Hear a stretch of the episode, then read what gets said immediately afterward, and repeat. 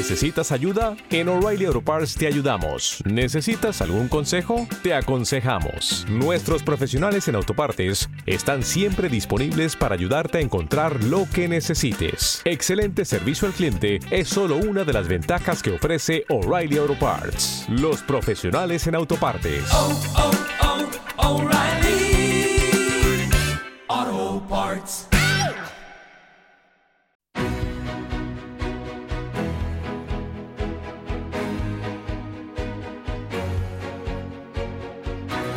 En Capital Intereconomía, Consultorio de Fondos. Con Borja Nieto, que es cofundador de Mi Capital. Borja, ¿qué tal? Buenos días, bienvenido. Muy buenos días, Susana. ¿Qué tal? ¿Cómo vas? ¿Qué tal todo? La verdad que todo fenomenal, no nos podemos Sí, quejar. Sí. Oye, ¿estáis viendo un sesgo o un giro hacia, eh, hacia productos más defensivos, hacia fondos de inversión más conservadores? Sí, la verdad que, con estas últimas subidas y el mercado en, en máximos, pues hay muchos clientes eh, que están optando por unas posiciones más defensivas. Además, también nosotros desde mi capital estamos buscando también fondos que puedan que no tengan tanta exposición a renta variable para algunos perfiles y sí vemos que, no digamos que es una tónica general, pero sí que vemos ya bastante interés por productos que sean un poco más defensivos también para guardar un- una parte de las plusvalías. ¿no? Eh, y, por ejemplo, ¿me puedes dar dos, tres ideas de productos defensivos? Algo que mm, me compense o que, que me ayude a equilibrar mi cartera si está muy expuesta a renta variable.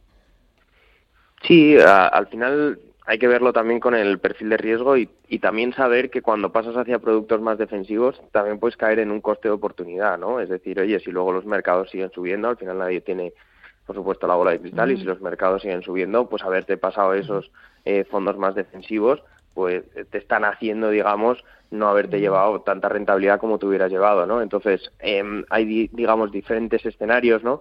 Pues fondos eh, igual un poco más mixtos que tengan una exposición ya no del 100% para esos clientes más agresivos, sino del 30 o el 50%, pues como el Vele Global 50 o como el Allianz Capital Plus, y luego fondos aún más defensivos, pues ya de renta fija, pero ahí sí que buscamos eh, renta fija a muy corto plazo, como puede ser, por ejemplo, el Fidelity Euro Short Term Bond o el Carmignac Security, por ejemplo. Bueno, eh, tenemos ya los primeros oyentes, 915 33 18 51. María, buenos días. Hola, buenos días. Muchas gracias por llamarme y por sus sabios consejos. Mire, yo le quería preguntar al analista. Eh, quería eh, entrar, o bueno, a ver qué le parecía. Yo tuve hace años el Invesco Pan European Structured y pensando un poquito en renta variable europea, a ver qué le parecería volver a entrar ahora. O si no, algún otro que me recomiende él. Y también estaba pensando que tengo un poquito hace años del Fidelity América y quería aumentar. Entonces, si le parece que es buen momento o está muy alto ya para entrar y esperar algún recorte. Mm, Muy bien, A pues ver qué le gracias. parecen esos Muy dos. interesante la pregunta, gracias. Muchísimas gracias. Borja.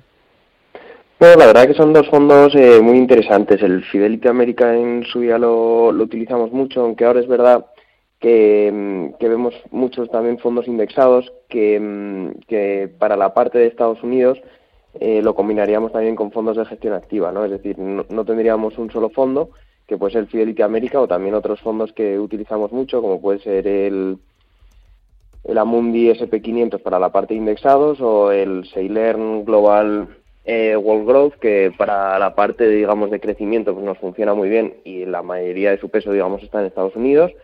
Y luego también si queremos por ejemplo meter algo de small caps pues por ejemplo pues un Alger small caps te, te puede venir bien no es decir el Fidelity América está bien pero es una alternativa dentro de los muchos fondos eh, que están invirtiendo digamos en Estados Unidos no luego para la parte europea sí que creemos que el, que el Invesco sobre todo se ha quedado un poco más atrás estos, estos últimos años y nos gustan un poco más fondos pues como el Conges Growth Europe Opportunities o bueno, hay ahí distintos fondos que o, o los de MFS el European Value que, que te pueden dar algo menos de volatilidad o con la misma volatilidad tener algo más de rentabilidad. Muy bien. Eh, vamos con eh, más consultas. Eh, mira, uno de los oyentes me escribe, a ver si lo encuentro, porque eh, escribía sobre un fondo de Amundi, no, sí, de, no, de Allianz, de inteligencia artificial. Eh, mira, se llama el Alliance Green Future. No, es no, Alliance Green El Future. Artificial Intelligence, seguramente. Sí, y también los dos, Alliance Green Future y el Alliance in Artificial Intelligence.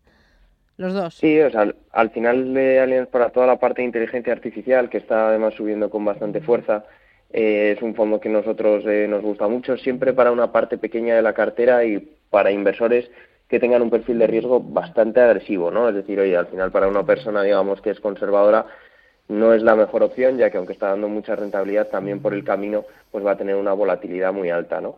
Eh, luego la parte, digamos, del, del Allianz eh, in Future, bueno, es un fondo que a nosotros eh, hay que darle, digamos, un poco más de, de recorrido. Nosotros sí que lo que estamos viendo es que todos los, todos los fondos, digamos, que cumplen con los criterios ESG, pues cada vez van teniendo, digamos, una importancia bastante grande. Además, es un fondo que está alineado con los ODS, que son los Objetivos de Desarrollo Sostenible de Naciones Unidas, y eso es algo que a nosotros, por ejemplo, nos encaja muy bien y, de hecho, por eso en su día lanzamos, digamos, eh, Mi Capital Eco para solo para, para fondos sostenibles, ¿no?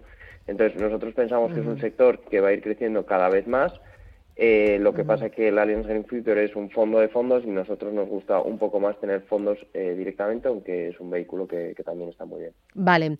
Eh, mira, me preguntan también por fondos que inviertan en tecnología y me mencionan unos cuantos, a ver si mm, lo veo bien. Es que, buf, mira, me hablan de el Franklin Technology Fund, el Trinidad Global Technology y también el T-Row Global Technology Equity Fund. Sí, la verdad que son tres, tres fondazos. O sea, nosotros la parte de tecnología es, algo que miramos mucho dentro de las carteras de mi capital. Es verdad que, como decimos la semana pasada, sí que hemos reducido un poco eh, nuestra exposición a, tecnología, aunque sigue siendo un sector que predomina bastante en nuestras carteras.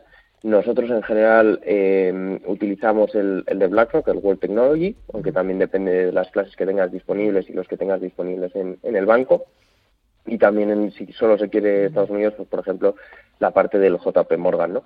el, el US Technology, pero el de Franklin nos gusta mucho y al final son fondos que son muy parecidos, ¿no? También hay que tener cuidado porque ver un poco también los otros fondos que puedes tener en cartera para que no se solapen, porque también hay muchos fondos growth que tienen un peso importante ¿no? en tecnología, ¿no? Entonces, para no, no tener todos los huevos en la misma cesta. Mira, eh, otro de los oyentes me pregunta, es- son muy interesantes, el Polar Capital Healthcare Opportunities o el BlackRock World Health Science. Sí, el, el BGC, el Health Science, es un fondo que nosotros estamos eh, utilizando mucho. Eh, el de Polar también está muy bien, la verdad es que son, no digamos sustitutivos exactos, porque cada uno luego tiene, tiene sus políticas, pero nosotros en general utilizamos el, el de BlackRock porque además está disponible en, en más bancos, ¿no? Entonces te permite, digamos, eh, tener una mayor facilidad de contratación. Sí que es verdad que, pues, que desde 2017 no ha tenido ningún año, digamos, negativo, que, que últimamente es un tema que está bastante candente y que hay muchos eh, clientes que están buscándolo y a nosotros nos parece nos parece que está muy bien, pero siempre para un, una parte, digamos, también reducida de la cartera, o sea, no, no estar en un solo sector. Mm, Mira, eh, otro de los oyentes me dice, ¿en qué invierten los fondos que invierten en clima? Y me preguntan por un Bankia Clima Index. Bueno, al final, al final depende, ¿no? O sea, tú, por ejemplo, cuando tienes fondos como el, el del Roder, el, el, el de cambio climático, pues al final eh, te invierte en todo tipo de compañías, ¿no? Incluso también tiene, digamos, compañías eh, que para muchos no cumplen todos los criterios SG, pues como puede ser, por ejemplo, Amazon, ¿no? Entonces, ¿por qué Amazon eh, ayuda también a mejorar el medio ambiente? O eso es lo que muchos fondos te dicen, es porque muchos de sus servidores, por ejemplo, eh, tienen una eficiencia energética muchísimo más alta y, al unificarlo todo, eh, pues lo que consigue es evitar que muchos servidores locales eh, que gastan muchísima más energía que lo que está haciendo, o sea, al final te está haciendo una optimización, ¿no? Entonces, lo que buscas son empresas pues que tengan ese tipo eh, de actitudes un poco de buscar eh, bueno pues que tratar de mejorar el clima no luego por ejemplo pues siempre vas a tener también pues empresas más controvertidas pues que algunos eh, clientes pues nos dicen oye este realmente aunque Amazon haga esa parte de los de los servidores también lo está eh, haciendo mal por otros lados no entonces no es fácil saber exactamente en dónde poner el punto exacto. Ya. Eh, oye, tres claves que tiene que tener el oyente cuando vaya a hacer algún movimiento en cartera.